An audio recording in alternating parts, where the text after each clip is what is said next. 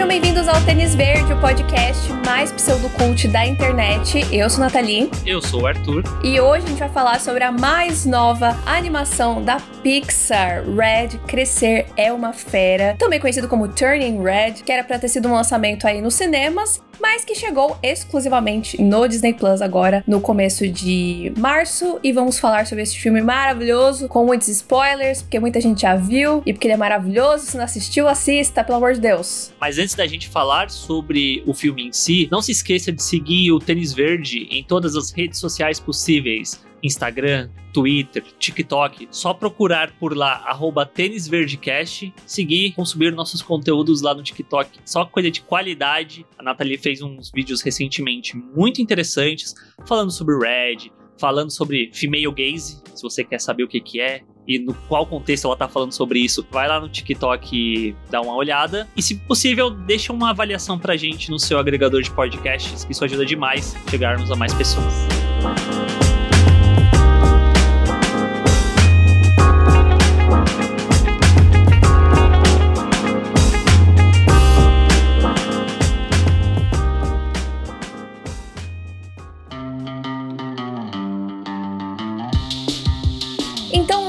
É essa nova animação da Pixar, que é um estúdio muito querido, né, por muitas pessoas e que é muito conhecido por sempre trazer histórias que tocam, né, as pessoas, que é, falam sobre sentimentos, usando às vezes recursos fantasiosos, né? Então, enfim, N filmes icônicos muito queridos há anos por várias pessoas, né? Toy Story, Monstros S.A., enfim. E recentemente, acho que o último que a gente falou foi o quê? Luca? Foi o último filme da Pixar? A gente falou sobre Monstros S.A. depois de Luca ou antes? Ah, foi meio perto ali. Que a gente fez os 20 anos de Monstros S.A. e falamos de Luca junto com a nossa queridíssima amiga Mari Araújo. Vou deixar linkado aqui nesse podcast se você não ouviu esses episódios, que são muito legais os dois, estão muito bacanas de verdade. E bom, Red, assim que ele foi anunciado, para mim, eu já estava, pelo amor de Deus, eu preciso desse filme. Porque a sinopse dele já tava obcecada, né? Que ia contar a história dessa garotinha, né? De 13 anos, a Mei Ling Lee, que, quando ela tem uma emoção muito forte, ela acaba se transformando num panda vermelho gigante, né? E aí o filme prometia justamente falar desse período, né, da adolescência, ali da transição da infância para adolescência e como que é e, enfim, as relações que ela tem com a família, com as amigas, com a boy band que ela adora, tal. Então, com essa premissa eu já estava completamente entregue. Fui pro filme com expectativas altas. Olô. E ainda saí extremamente surpreendida. Caramba. Eu talvez não tivesse essa info de que você estava com expectativas altas. Não, nossa, mas a gente até falou no nos filmes aguardados de 2022. Você falou de Lightyear e eu falei de Red, tipo. Não, sim, isso eu entendo. Porque são filmes que a gente aguarda, mas por exemplo, eu quero ver Lightyear. Eu não estou com expectativas altas para Lightyear eu quero assistir. Ah, entendi. Entendeu? Não, eu tava com expectativas altas. Eu entendi. tava já com sentimento. Até o, o, o, amigo nosso, o Sal, ele tinha postado no Twitter, acho que foi na semana passada. Ah, eu tô sentindo que eu vou amar muito o Red, que vai se tornar um dos meus filmes favoritos. Aí eu falei, sim, eu também. tipo, eu tinha um forte pressentimento que ia dar bom, uh -huh. mas eu acho que eu não estava preparada pro tanto que eu me senti acolhida e representada e o tanto de coisa que, que aparecia na tela. Eu ficava, gente, parece que eu tô tô vendo a minha vida, que que é isso? E o tanto que eu ri e chorei junto, assim, em várias uh -huh. cenas. Então, eu sabia que eu ia gostar, mas eu não imaginava que ia realmente, tipo, bater forte, uhum. forte, forte mesmo. Uma coisa que eu acho que quem acompanha nossos podcasts já ouviu a gente comentar em algum momento, se não, fica aqui a informação. Eu lembro que quando a gente foi assistir alguém especial, que a gente a gente normalmente costuma ver filmes juntos quando vai no cinema, tal, não sei o quê. Só que, sei lá, a Nathalie me convidar para ir na casa dela para assistir filme é muito raro. E eu lembro que quando a gente assistiu alguém especial, que terminou o filme e a Nathalie estava debulhando sem lágrimas e eu tava com uma como é que fala? uma expressão impassível, tipo, eu assisti o filme, ok. Que é o seu default, na verdade, né? É, Nathalie chorando e eu, ok. E aí, na semana que saiu o Red, enfim, tem algumas coisas acontecendo aqui em casa que talvez não ia deixar eu assistir o filme. E aí ela, não, vem aqui pra casa, qualquer coisa a gente assiste o Red junto. E eu juro pra você, acho que eu não comentei isso com você, mas a primeira coisa que passou pela minha cabeça, se a Nathalie chorar durante esse filme, eu não vou saber o... o como proceder. E aí, acabou que cada um assistiu na sua casa, só que quando você falou, não, porque eu chorei e tal, e aí eu terminei o filme eu estava, tipo, de boaça, ia rolar quase que um, alguém especial de novo, eu sinto. Não exatamente por conta dos textos que tem no filme e tal, mas de terminar o filme você chorando, emocionada, catártico e tal, e eu gostei, sabe? Tipo. Não, e eu chorei, assim, quase que o filme todo, assim. Tipo, é isso que é a, a, beleza desse filme e a beleza de quando pessoas com as quais você se identifica escrevem, produzem, fazem obras de arte. É que são as pequenas coisas que às vezes te pega, sabe? Uma besteirinha que você vê e fala, caralho, é isso mesmo. Aí eu começava a chorar, sabe? Eu ficava emocionada, ficava feliz. Então, não seria uma coisa tipo, nossa, terminou o filme e eu estava chorando. Seria uma coisa assim, bem constante durante todo o filme. Mas sim, foi uma montanha russa e foi muito divertido. Acho que isso que é o mais legal, né? O filme é muito engraçado, muito divertido e ao mesmo tempo ele também puxa ali, né, as cordinhas da, da, da emoção. Inclusive, eu, eu, eu, já vi o filme duas vezes. Aí quando a gente foi aqui sentar pra gravar, eu fui pegar água, minha irmã começou a assistir. Ela tava desde sexta, não, porque eu quero ver, quero ver, não sei o quê. Ela tá numa parte bem no comecinho. Aí eu peguei água, eu tava saindo, eu só escutei ela dando risada.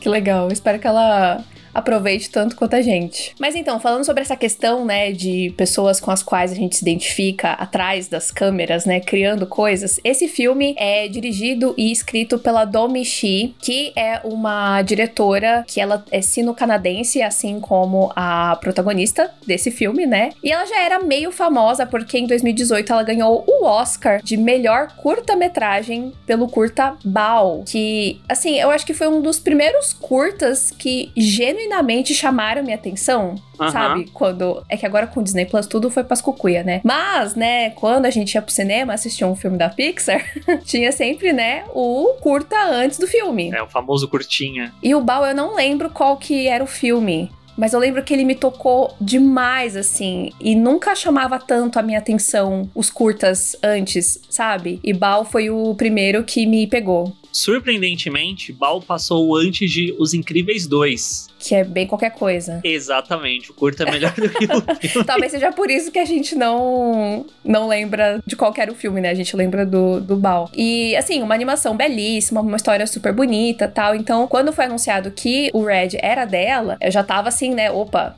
tem, tem um negocinho aí nessa, nessa mulher. E eu acho que esse filme ele fica mais especial ainda, não só pela Domichi, mas por toda a equipe dela ali, que é grande parte, né? As, as cabeças do projeto são todas mulheres.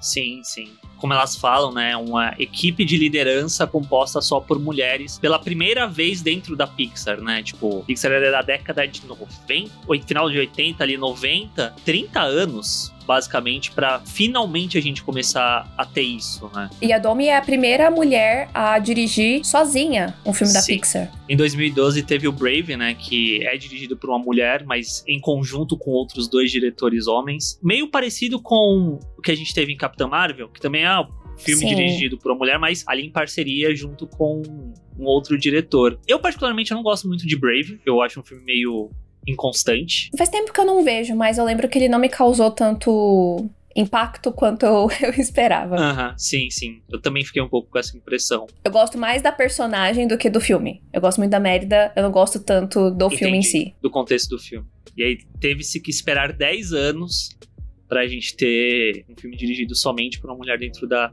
Pixar. Eu acho que provavelmente você vai entrar nesse pormenor, mas como isso faz diferença pro filme? Pra caralho! Pra caralho.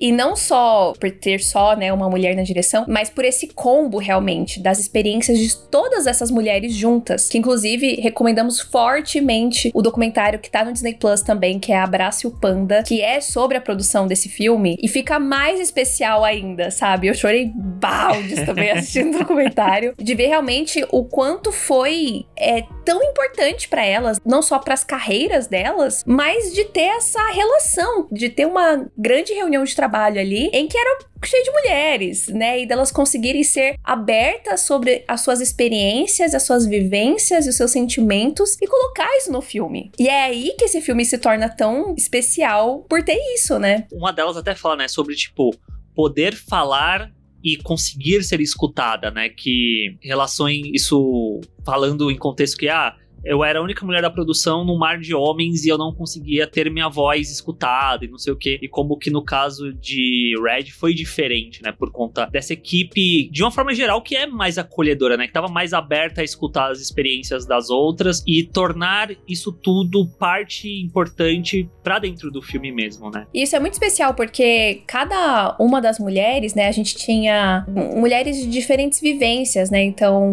a supervisora lá dos efeitos visuais é uma mulher lésbica que é casada com uma, com uma outra mulher. Aí tem a produtora que ela é hétero, que ela já tem dois filhos adolescentes e tal. E aí a gente tem a Domi, que é a diretora, que é a grande manda-chuva de tudo, mas que não tem filhos. E no final das contas, por mais que elas venham de lugares diferentes, tenham experiências diferentes, ainda tem essas coisas que são muito inerentes da vivência feminina, né, de ser mulher, que toda mulher passa, né? Então, rola essa identificação muito muito forte por conta disso, né? Então, eu fico muito feliz de saber que foi tão incrível esse filme, a, a produção desse filme, quanto parece quando a gente tá assistindo ele, sabe? Acho que uhum. isso é muito muito especial. Então, assistam um documentário também Abrace o Panda, que é maravilhoso. E uma outra coisa que é bem impressionante é que apesar da Domi já ter essa experiência com o Bal, era um curta, né? Uhum. E aqui é o primeiro longa-metragem que ela faz. Então, já era uma outra responsabilidade, né? Um outro trampo. E a animação, para mim, é sempre uma coisa muito difícil Sim. e muito trabalhosa. E aí, no meio do caminho, também teve a pandemia, né? Isso é mostrado no documentário. Então, rolou uma outra camada de, de complexidade aí, de como que funcionavam as coisas e tal. Então, eu fico imaginando como que foi tenso para ela fazer. E isso torna mais impressionante ainda o quanto esse filme é foda. E bem feito, né? A, a história é muito legal. E visualmente lindo. Tem duas coisas que ela fala no documentário que eu achei muito bom. Que uma delas é ah, eu fiz um curta. Não deve ser tão difícil fazer um longa. E ela descobrindo que é muito difícil fazer um longa. mas principalmente, eu acho que envolvendo isso que você falou do visual, foi o momento que ela falou: não, porque a gente vai ficar 4, 5 anos fazendo esse filme. Então, eu quero que seja algo que realmente seja incrível, não só para quem tá assistindo, mas para quem está fazendo também. para quem tá fazendo colocar o melhor do seu criativo ali naquele momento. E eu acho que quando você vê o filme, isso tudo transparece. Tanto é que no começo do filme mesmo, mesmo, acho que nos cinco primeiros minutos, tipo, eu tava. Gente, sabe aquela sensação de estranhamento, tipo, porque você vai ver um filme da Pixar, por mais incrível que seja o filme, por mais perfeito seja as arestas desse filme, você ainda entende que é um filme da Pixar, tipo, tá muito claro ali os elementos que tornam o filme da Pixar da Pixar. E o Red, com cinco minutos, eu tava.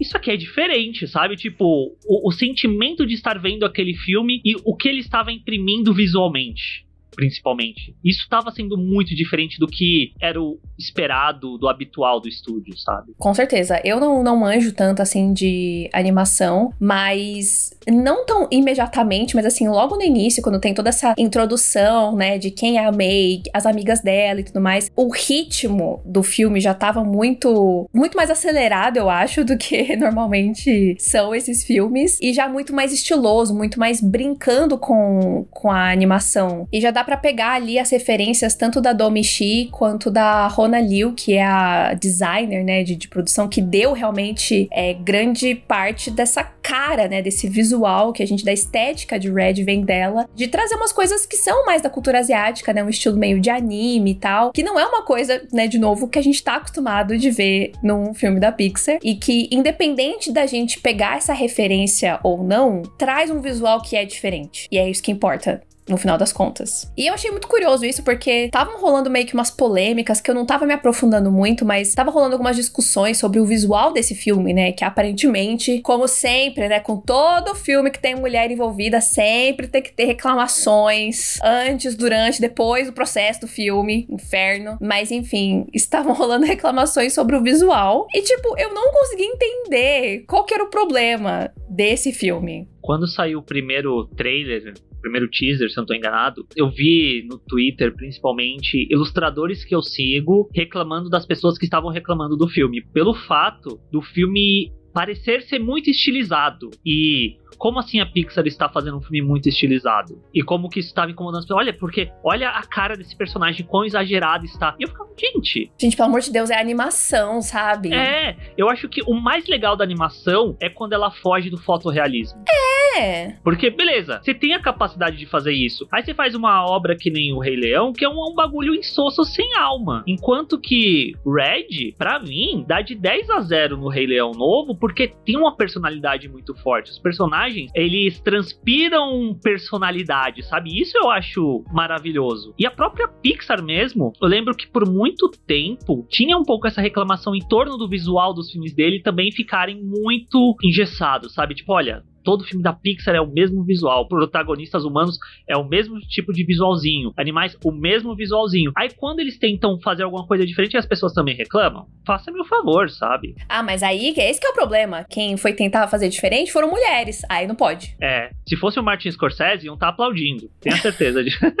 Não, mas sério, gente, é, parece brincadeira, mas é muito real. Se vocês pararem para pensar friamente, a única explicação é machismo e racismo também, que a gente vai entrar nessa questão do fato da personagem ser asiática. Não tem outra explicação. Não tem outra explicação. Não tem outra explicação. É isso. E principalmente, eu acho que o que pesa muito é que justamente esse filme, ele traz meninas de uma maneira muito real. Uhum. E isso, não só na personalidade delas, mas no visual delas. E isso incomoda as pessoas, porque você tem que aceitar que meninas são diferentes, e que meninas têm corpos diferentes, e que meninas às vezes agem de um jeito que não é perfeitinha, princesa princesinha, isso incomoda. E é isso que torna esse filme tão da hora e que faz as meninas chorarem por coisas bestas. é isso que é muito louco. Esse filme ele é tão estiloso e tão maluco e tão surtado e ao mesmo tempo ele é tão real, sabe? Ele é tão verdadeiro nas coisas que ele relata, tudo de uma maneira bem lúdica é lúdica, exagerada, mas tudo pautada em situações muito reais. Então, isso é muito incrível e é uma coisa que é muito importante nas animações, porque, né, a, a gente que tá na, nessa faixa etária, né, de 30 anos, tal, a gente cresceu o quê? Com as princesas lá, né, a Branca de Neve e Cinderela, tudo sempre branca, tudo sempre magra, sempre perfeita, né, com a cintura ali fininha. Aí aqui a gente tem as meninas com a, meu, a perninha, a perninha gordinha da May. Gente, me dá vontade de chorar do quanto que eu olhava para aquilo, eu vi ela com aquela aquela leggingzinha com a sainha, que eu me vestia muito igualzinha aquilo, e a perninha gordinha. Ai, gente, é isso, sabe? Essas coisinhas que são tão pequenas, tão detalhes, mas que dentro do contexto todo vira um, um negócio que fala: caramba, olha, eu sou assim, minha perna é assim, tá tudo bem eu ter minha perna assim. E olha que isso é uma marmanja de 29 anos falando, entendeu? Pensa nas menininhas pequenininhas que vão ver e falar: olha, eu sou igual a May. Tá tudo bem. Representatividade. Sim, eu já tô começando a ficar de saco cheio dessa frase do representatividade importa. mas essa porra importa mesmo, sabe? Que inferno. É que é foda, porque eu acho que por muito tempo a gente escutou isso, mas eu acho que só recentemente que a gente começou a ver isso sendo aplicado de fato. Uhum. De ter mais e mais exemplos, de poder falar representatividade é isso, representatividade importa. Porque antes era muito, não, representatividade importa. Toma um filme no ano para você falar sobre ele. Uma personagem personagem para você se identificar apenas. Aham. Uhum. E aí agora a gente tem um filme em que a personagem principal é assim, que as amigas também são diferentes. Então, tipo, não é mais uma vírgula colocando assim, tipo, para mostrar o contexto no ano.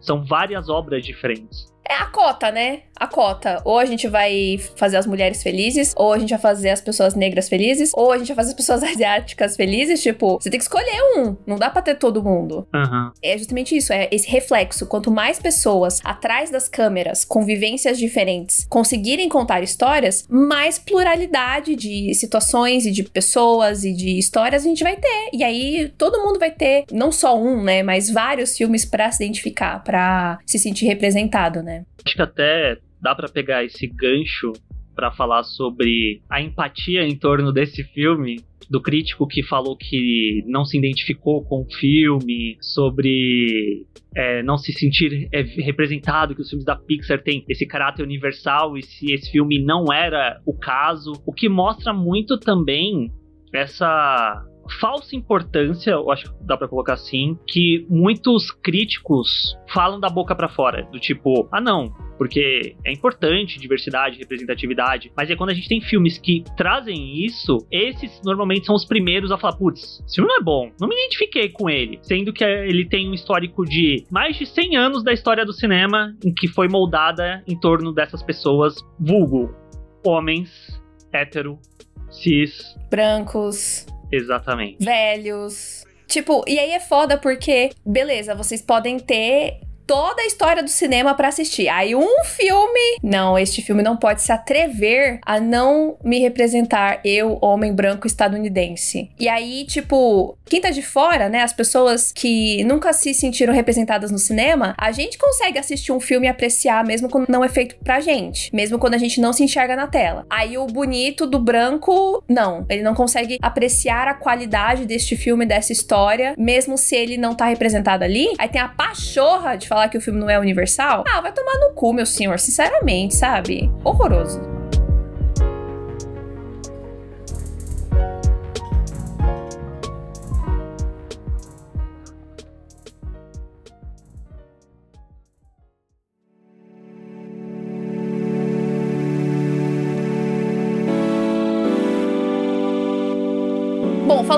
Mais do filme, né, entrando mais na história do filme, essa é uma história que se passa em 2002, né? Estamos aí vivendo essa era da nostalgia dos anos 2000, né, que é uma parada que acontece, né, é cíclica de gerações, né? Sabe o que é engraçado? Eu, eu, acho que a gente viveu por mais tempo do que normalmente o normal. A nostalgia da década de 80, a nostalgia da década de 90 morreu, não existe.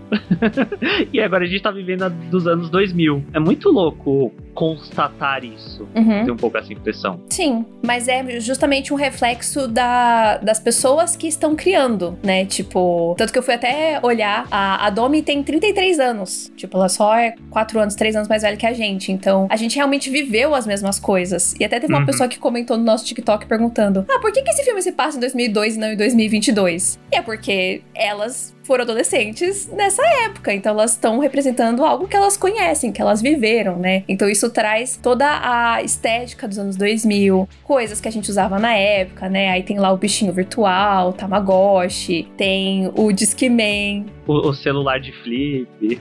O celular de flip. E, né, acho que o grande símbolo dos anos 2000, né, que permeia esse filme, que é as boy bands, né, que era uma febre absoluta naquela época e que hoje meio que se transformou no, nos grupos de K-pop, né, que é a mesma vibe. Boy band, K-pop, 100% mesmo, mesma coisa. K-pop só tem mais gente na banda, mas...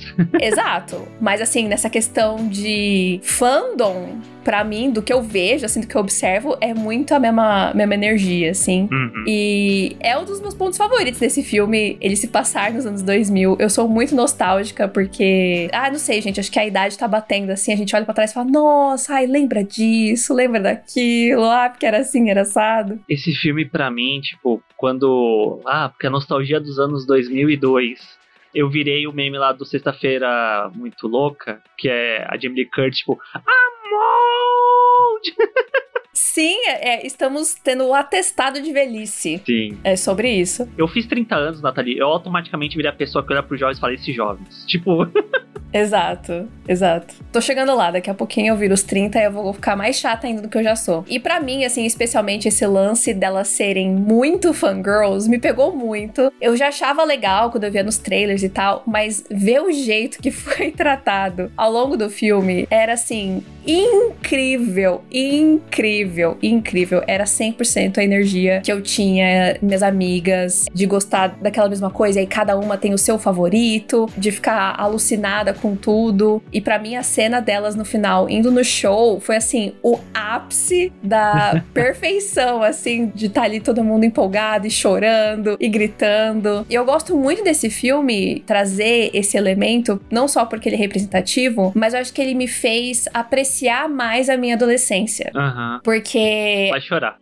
É, eu tô tentando não chorar. A gente tá muito acostumado a menosprezar garotas adolescentes, né? E é tudo esse lance da, da febre, não sei o que a febre, não sei o que lá. E é uma fase. E, ah, porque elas são histéricas e exageradas e não sei o que. Você diria que seria meio que invisibilizar essa fase da vida? Não sei se é invisibilizar, mas eu acho que é menosprezar mesmo. Tipo, eu acho que chegou uma, um momento da minha vida, na medida que eu fui crescendo, que eu ficava com vergonha, uhum. sabe? Tipo, me faziam ficar com vergonha de eu gostar das coisas que eu gostava e do jeito que eu gostava, né? De ser muito apaixonada por alguma coisa, de querer ter posters de uma parada que eu gosto ou de um boy que eu tenho crush, sabe? Tipo, e ver isso nesse filme foi, foi um abraço tão quentinho, sabe? De tipo, gente, isso é normal. Isso é normal. Toda garota e todo garoto adolescente passa por essa fase de que você começa a ver o mundo de uma forma diferente, você começa a sentir coisas e os sentimentos são realmente muito à flor da pele. Então, quando você gosta, você gosta para caralho e tal. Tudo bem que eu ainda sou um pouco assim, mesmo hoje em dia. Mas enfim, também é uma coisa, é o meu panda vermelho que ainda existe. E tá tudo oh, bem. Uh -huh. é. Inferno de filme. Então, por isso eu chorei muito o filme todo, porque.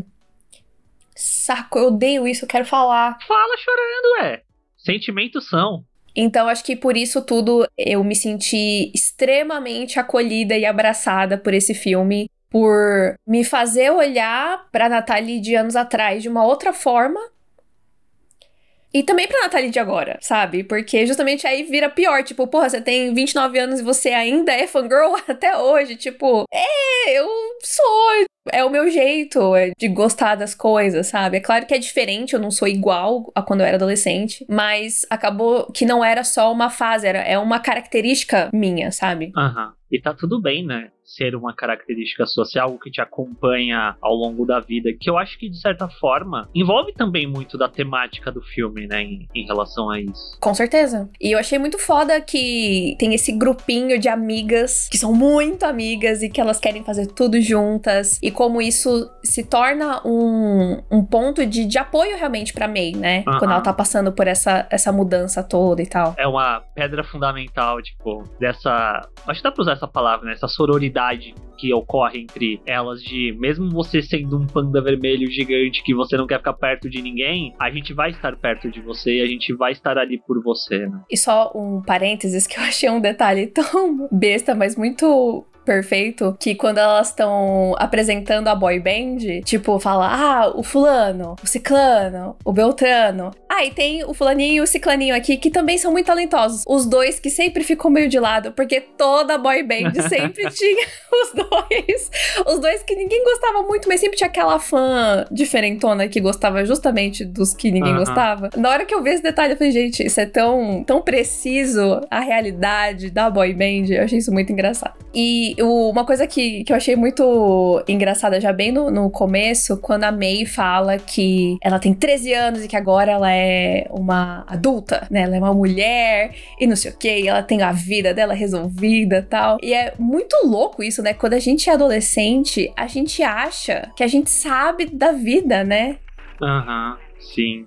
Mas você não acha também que isso sou, sou eu jogando a pergunta, jogando a provocação. Você não acha que também tem um, um pouco de um subtexto aí em torno das garotas que, tipo, se tornam mulheres mais cedo do que os garotos também? De ter algo ah, talvez intrínseco nessa cultura patriarcal que a gente vive. É, e até o lance da própria da menstruação, né? De ah, você é uma mulher agora. E tipo, não, a gente é criança ainda, mas a gente tá tendo que lidar com essas mudanças no corpo que supostamente tornam a gente mulheres. Só que claramente não, sabe? Então eu achei muito engraçado isso, porque realmente é muito. É, essa bolha da pré-adolescência, adolescência, que eu acho que a gente não consegue ver muito além do que a gente tá vivendo. Então, pra gente, ou vai ou racha, é aquilo ali, e tudo tem que acontecer, e se elas não forem no show, vai ser a pior coisa da vida delas e tal. Eu acho isso muito engraçado. Eu acho que esse foi o primeiro filme que eu realmente senti isso de verdade. Uhum. Desse extremismo da, da adolescência.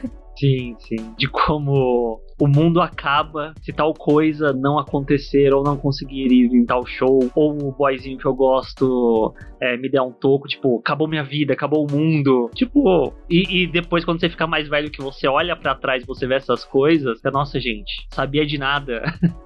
Como eu era tola.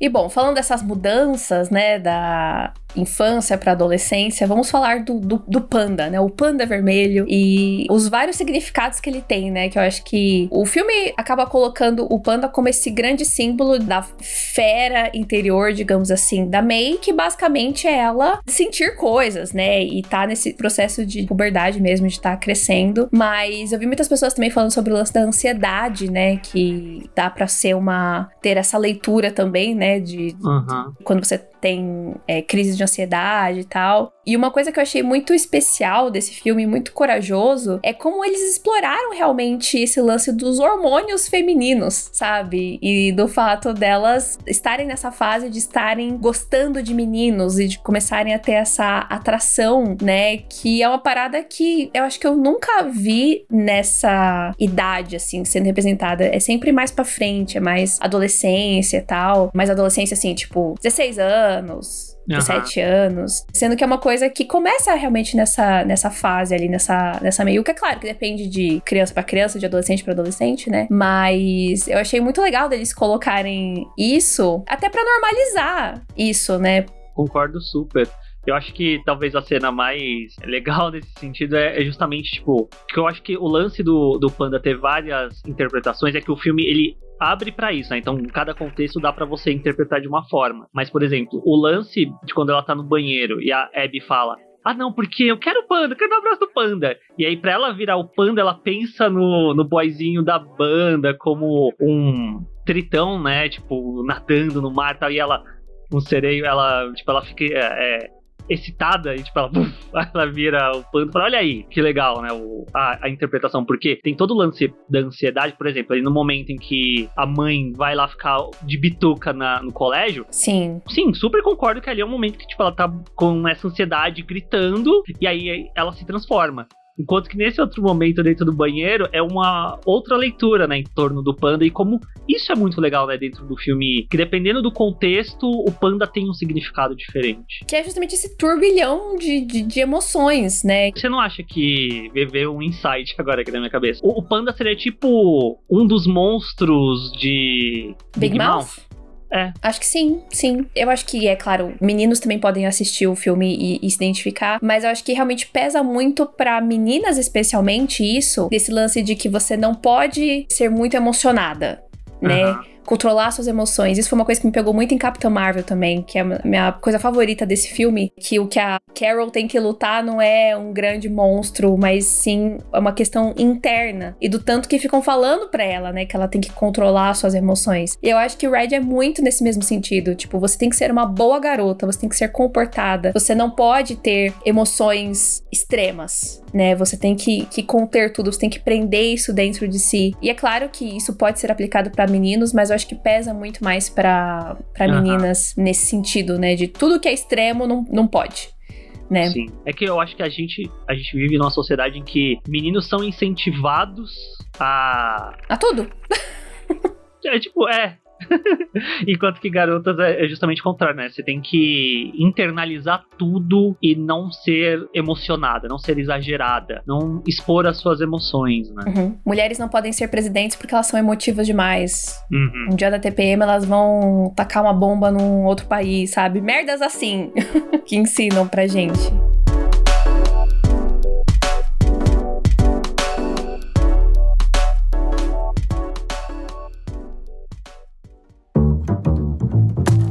Bom, e como o panda representa todas essas coisas, né, bem inicialmente complicadas, né, e negativas para May, eu tava muito achando que seria uma coisa realmente mais pro lado negativo, né, que era uma grande maldição da família e tal. E eu fiquei muito surpresa de ver a, a origem, né, do, do panda, que é a ancestral ali delas, né, a Sun Yi, usou o, o panda numa primeira vez como uma forma de proteção, né, de, de defesa ali para defender a sua família e tal. Então eu achei isso muito foda. Isso muito legal. E mostra como realmente o panda nunca foi uma coisa negativa, né? Sim. Ele sempre foi é, essa benção, né? E que acabou se tornando algo. uma inconveniência, como diz a, a mãe da May, né? É, depois que, o, que a família começou a ir pro ocidente e tal. Que eu acho que é muito reflexo também desse lance das famílias que são imigrantes, né? Que geralmente muitas das pessoas ali da cultura asiática, né? Sejam chineses, japoneses, é, indianos, enfim, quando saem dos seus países de origem, que vão, geralmente, né, das histórias que a gente vê, para os Estados Unidos ou para outros países aqui do, do Ocidente, que tem justamente esse, esse conflito, né, de culturas uhum. e como isso é, é complicado de lidar. Sim, sim. Mas eu achei isso muito interessante e empoderador, né, que, que veio realmente de uma coisa de, de força, de uma mulher defensora ali, né, que era, eu ia falar que era uma leoa defendendo a sua família, mas no caso é um, uma grande panda uhum. defendendo ali a sua família, né. Eu achei esse um detalhe muito incrível do filme, né, que tange até em certo ponto também em torno da tradição, né, tipo,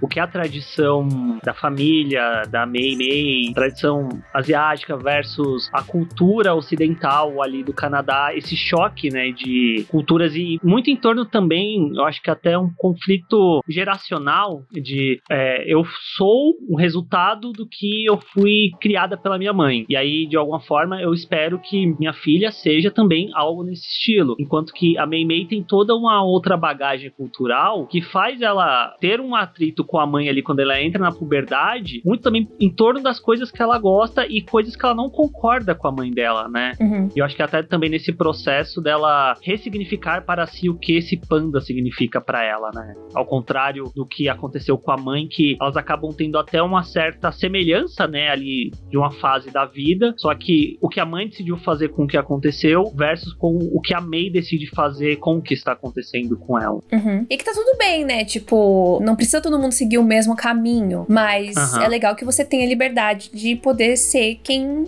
você é, né? Sim. Não ter que, que, esconder quem você é. E é interessante isso que você falou da, da, das similaridades que elas, que elas tiveram e tal. É como toda a família ali da, da May, né? Todas as mulheres que são mais velhas, elas todas se vestem com a mesma cor. Não sei se você percebeu isso. Tá todo mundo sempre vestido em tons de verde, azul, com detalhes em roxo tal. Todas elas. Desde a mãe da May, as tias, a avó. Enquanto ela tá sempre de vermelho, uhum. né? E são cores, o verde e o vermelho são cores que são complementares, que são opostas. Uhum. Né? Então aquela coisa ali, né, do visual, né? E até mesmo em torno da paleta de cores que o azul e o verde são tons mais frios, né? Tipo, talvez até para mostrar esse controle que essas mulheres dentro da família têm em torno dos pandas respectivos, enquanto que a Mei é justamente o oposto, né? Ela usa cores mais quentes, ela abraça o panda dela e tal. E isso tudo é semiótica dentro, dentro do filme. Exatamente. E como é triste, né, quando a May percebe ali no começo que se ela ficar bem calma e não ter emoção nenhuma, que vai dar tudo certo. E ela vai pra escola parecendo um robô. Aham. Uhum. Oi, tudo bem? Ah, que legal, sabe? Tipo, como isso é triste, né? Tipo, ela ter que literalmente virar um robô para daí então se, se encaixar, né? Nisso que, que, a, que a mãe dela diz que tem que ser, que é controlar o panda, não deixar ele sair e tal. Então eu achei esses, esse detalhe muito interessante também. E até mesmo a, a virada, né? Que é tipo, no momento em que ela liberta o panda é quando meio que o colégio abraça ela, né? Tipo, por mais que seja uma característica fantástica, todo mundo acha muito incrível aquilo, tipo. Sim, sim. Isso faz parte da personalidade da, da Mei Mei, né? E eu acho isso muito legal também, para dentro do, do contexto do filme. É, que é, para mim, né, o panda é como se fosse a personalidade dela solta, né? Então ela é engraçada, ela é divertida, ela dança, ela brinca tal. E a galera gosta disso e acha ela divertida e quer estar perto dela, né? Uhum. Tipo, ela é uma personagem muito gostável. E antes ela meio que não era, ela era só essa garota super nerdona e esquisita esquisita, que aparentemente ninguém queria estar perto, mas ela também não ligava. Sim, é que eu, é eu acho que isso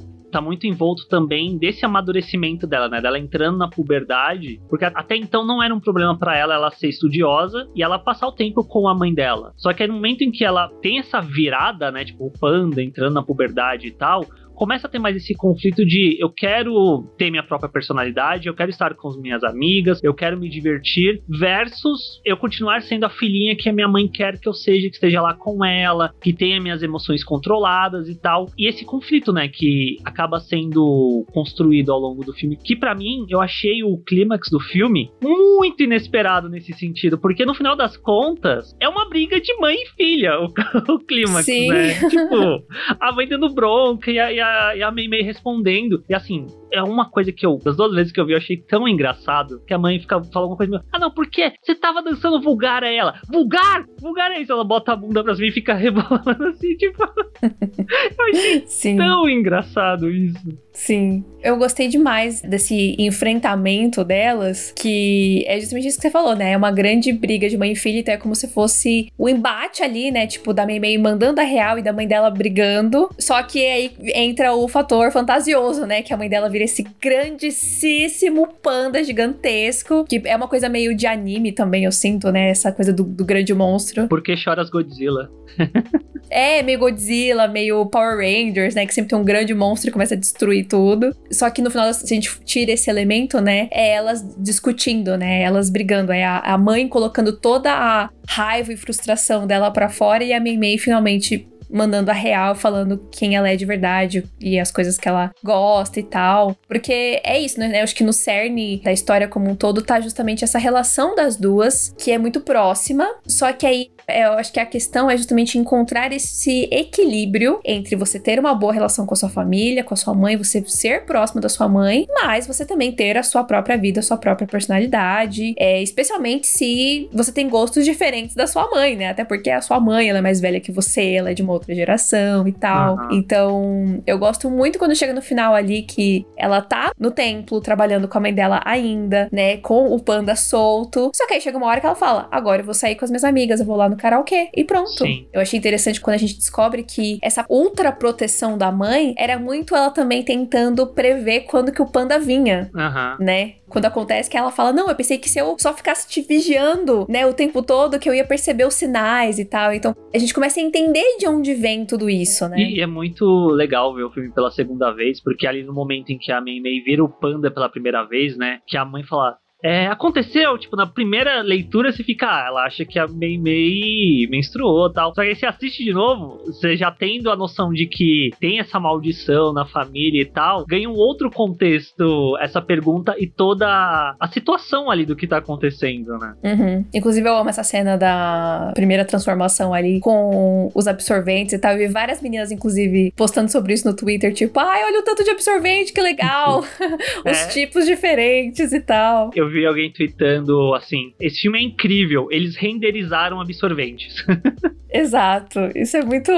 Isso é muito foda. Que é uma outra coisa que é muito tabu, né? Que as pessoas querem uhum. fingir que mulher não menstrua, sabe? Vai tomar no cu. Tanto é que, eu, eu, não sei, mas eu fiquei um pouco com a impressão, depois de ver esse filme, que esse filme ele tá gerando mais reações das pessoas em torno das temáticas do que Soul, necessariamente. Eu também acho. Tipo, o quão falar sobre questões femininas, acaba sendo mais um tabu dentro da sociedade do que a própria morte, né? Que também, de certa forma, é um tabu. Sim. É que eu acho que, sei lá, gente, parece que tudo que envolve o feminino, tudo que envolve mulher, tem que menosprezar, tem que diminuir, tem que esconder, tem que ter vergonha, sabe? Uhum. Tipo, e, e questões que são humanas, que são físicas, que acontecem com absolutamente todas as mulheres do, do mundo, né? Ou enfim, grande parte da, da, das mulheres, né? Eu sei que mulheres trans não passam por essa questão, né? Da menstruação, por exemplo, mas enfim, existe um número muito grande de mulheres no mundo, sabe, que passam por isso e ainda assim a gente tem que fingir que não acontece. Não pode falar, de ter que esconder quando vai no banheiro ou trocar absorvente, não pode mostrar que você tá indo no banheiro com absorvente, sabe? Tipo, uhum. nossa, quantas vezes em trabalho era assim, tipo, nossa, tem que ter uma bolsa dentro da bolsa só para colocar o absorvente para quando eu ir no banheiro ninguém saber que eu estou com o absorvente na bolsa, sendo que tipo, por quê? Pelo amor de Deus, sabe? Tipo, por que, que eu tenho que ter vergonha disso? É muito louco. E eu acho que no caso da de Soul, né, da morte, é a única certeza da vida,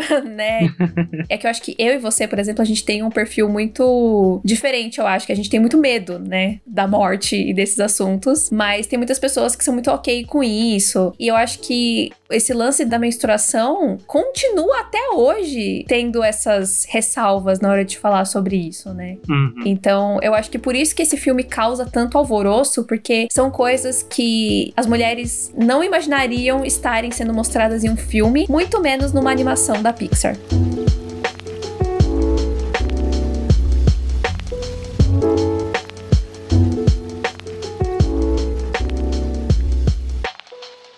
Mas enfim, voltando a falar da relação da Mei Mei com a mãe, me pegou bastante também essa questão de ser a filha perfeita e tal, que a gente sabe que é muito forte isso na, na cultura asiática de uma forma geral, né? Em vários países de pais rígidos e etc e tal, mas todo mundo consegue se identificar com isso, né? Quem teve pais um pouco mais protetores, etc. E eu especialmente me senti muito representada nesse sentido de quando ela fala que, ah, porque os seus pais fizeram tudo por você, se sacrificaram para você, né, tá aí e ter comida no, no, no, prato, sei lá. Então o mínimo que você pode fazer é tudo que eles querem. E isso bateu bastante assim para mim, porque, tipo, sei lá, o meu, meu pai, quando ele tinha 18 anos, ele saiu da Bahia e veio para São Paulo pra trabalhar e, enfim, ter uma vida. E minha mãe uhum. se casou super jovem, teve vários filhos, depois ela ficou sendo mãe solo por toda a minha vida né? Desde que eu tinha quatro anos, os meus pais são divorciados. Então ela tinha que se desdobrar, assim, para alimentar todos nós. Então a gente foi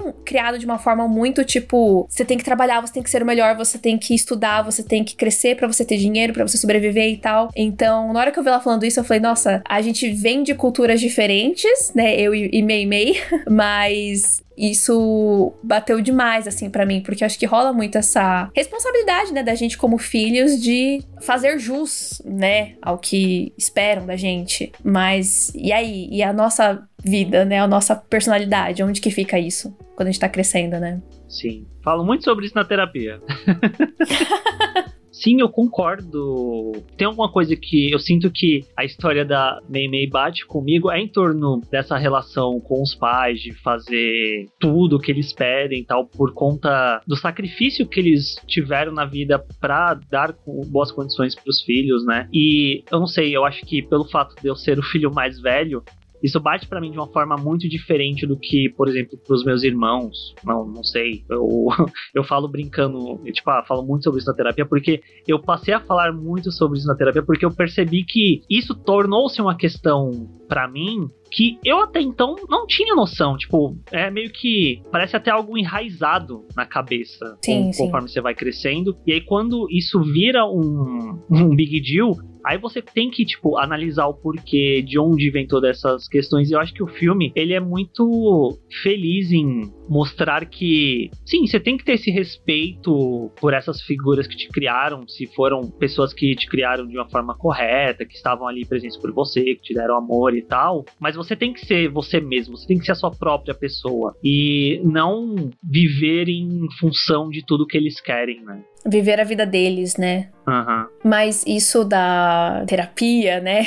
É, eu acho isso muito interessante, como o filme ele não fica só nessa superfície de ah, elas são diferentes, a May tem que seguir a vida dela, a mãe tem que aceitar e ponto. Eu gosto muito quando o filme realmente vai na outra camada que é a Meng, né? A mãe da May também passou por isso. Que eu acho que é uma coisa que a gente, como filhos, a gente costuma esquecer que os nossos pais também são seres humanos e que eles também passaram por essas coisas. Mas em contrapartida, eu também acho que os pais esquecem que eles foram adolescentes, que eles foram jovens e que eles também passaram por isso, uhum. né? Então é meio que uma via de mão dupla, né? Tipo, a gente esquece, mas porque eles também agem de uma forma muitas vezes como se isso não tivesse acontecido com eles e, e não se lembra, né? Eu, eu não sei, eu acho que isso, não sei se aplica ao mundo, se é algo universal, mas falando da minha vivência, eu nunca conversei tanto com minha mãe nem com meu pai sobre a adolescência deles. Então é, é quase como se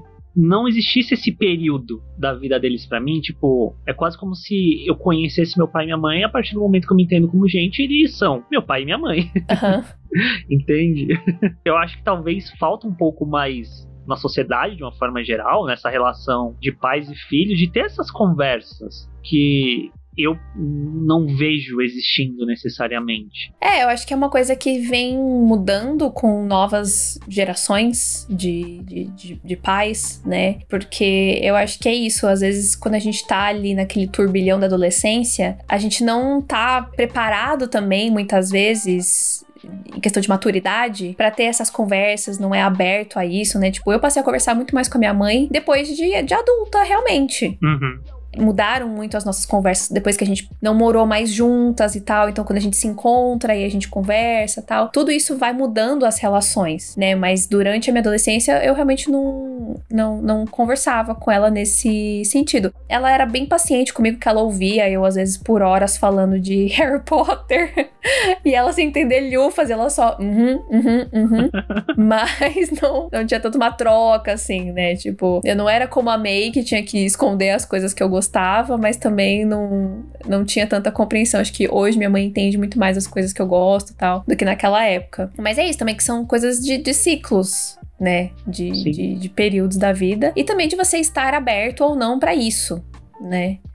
Acho que isso é bastante importante. Por isso que eu acho que é legal também algumas histórias que justamente incentivam essas conversas, né, entre pais e, e adolescentes. Eles não precisam contar tudo, seus melhores amigos, mas de também não rolar um, um precipício, sabe? Entre sim, sim os pais e os filhos. Eu acho que em Moxie, aquele filme da Netflix, que a gente também tem episódio sobre, eu acho que ali já é um exemplo mais legal, assim, que a menina ali, protagonista, e a mãe, elas têm uma relação meio próxima. Uma não tá vivendo a vida da outra, mas elas conversam, tem uma troca, tá? Então, acho que isso é legal também de ter no, no audiovisual para incentivar.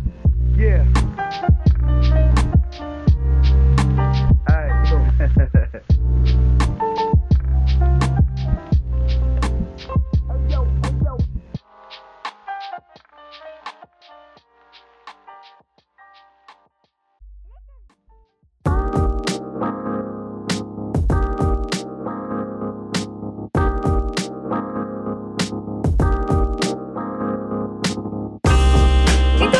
Gente, essa foi a nossa conversa aqui sobre Red Crescer é uma fera. Vulgo, meu filme favorito da Pixar. Olha aí. pois é, desbancou divertidamente, desbancou Monstros S.A. Porque eu acho que realmente a identificação que rolou e a energia desse filme, como eu me senti assistindo ele, realmente superou muito. Mas é claro, Monstros S.A. e Divertidamente continuam ali no meu top 3 porque eles são perfeitos, maravilhosos, incríveis. Mas Red realmente ganhou um, um espaço muito, muito, muito, muito especial. Esse filme é incrível. Perfeito, nenhum defeito. É isso aí. Espero que vocês tenham gostado desse episódio. Se você assistiu Red, quiser compartilhar seus sentimentos, a sua relação com o filme, manda mensagem pra gente lá em tênisverdecast, no Twitter, no Instagram, lá no TikTok também. Tem sempre conteúdo novo toda semana. E nos ouvimos semana que vem. Tchau! Tênis verde, tênis verde, tênis verde.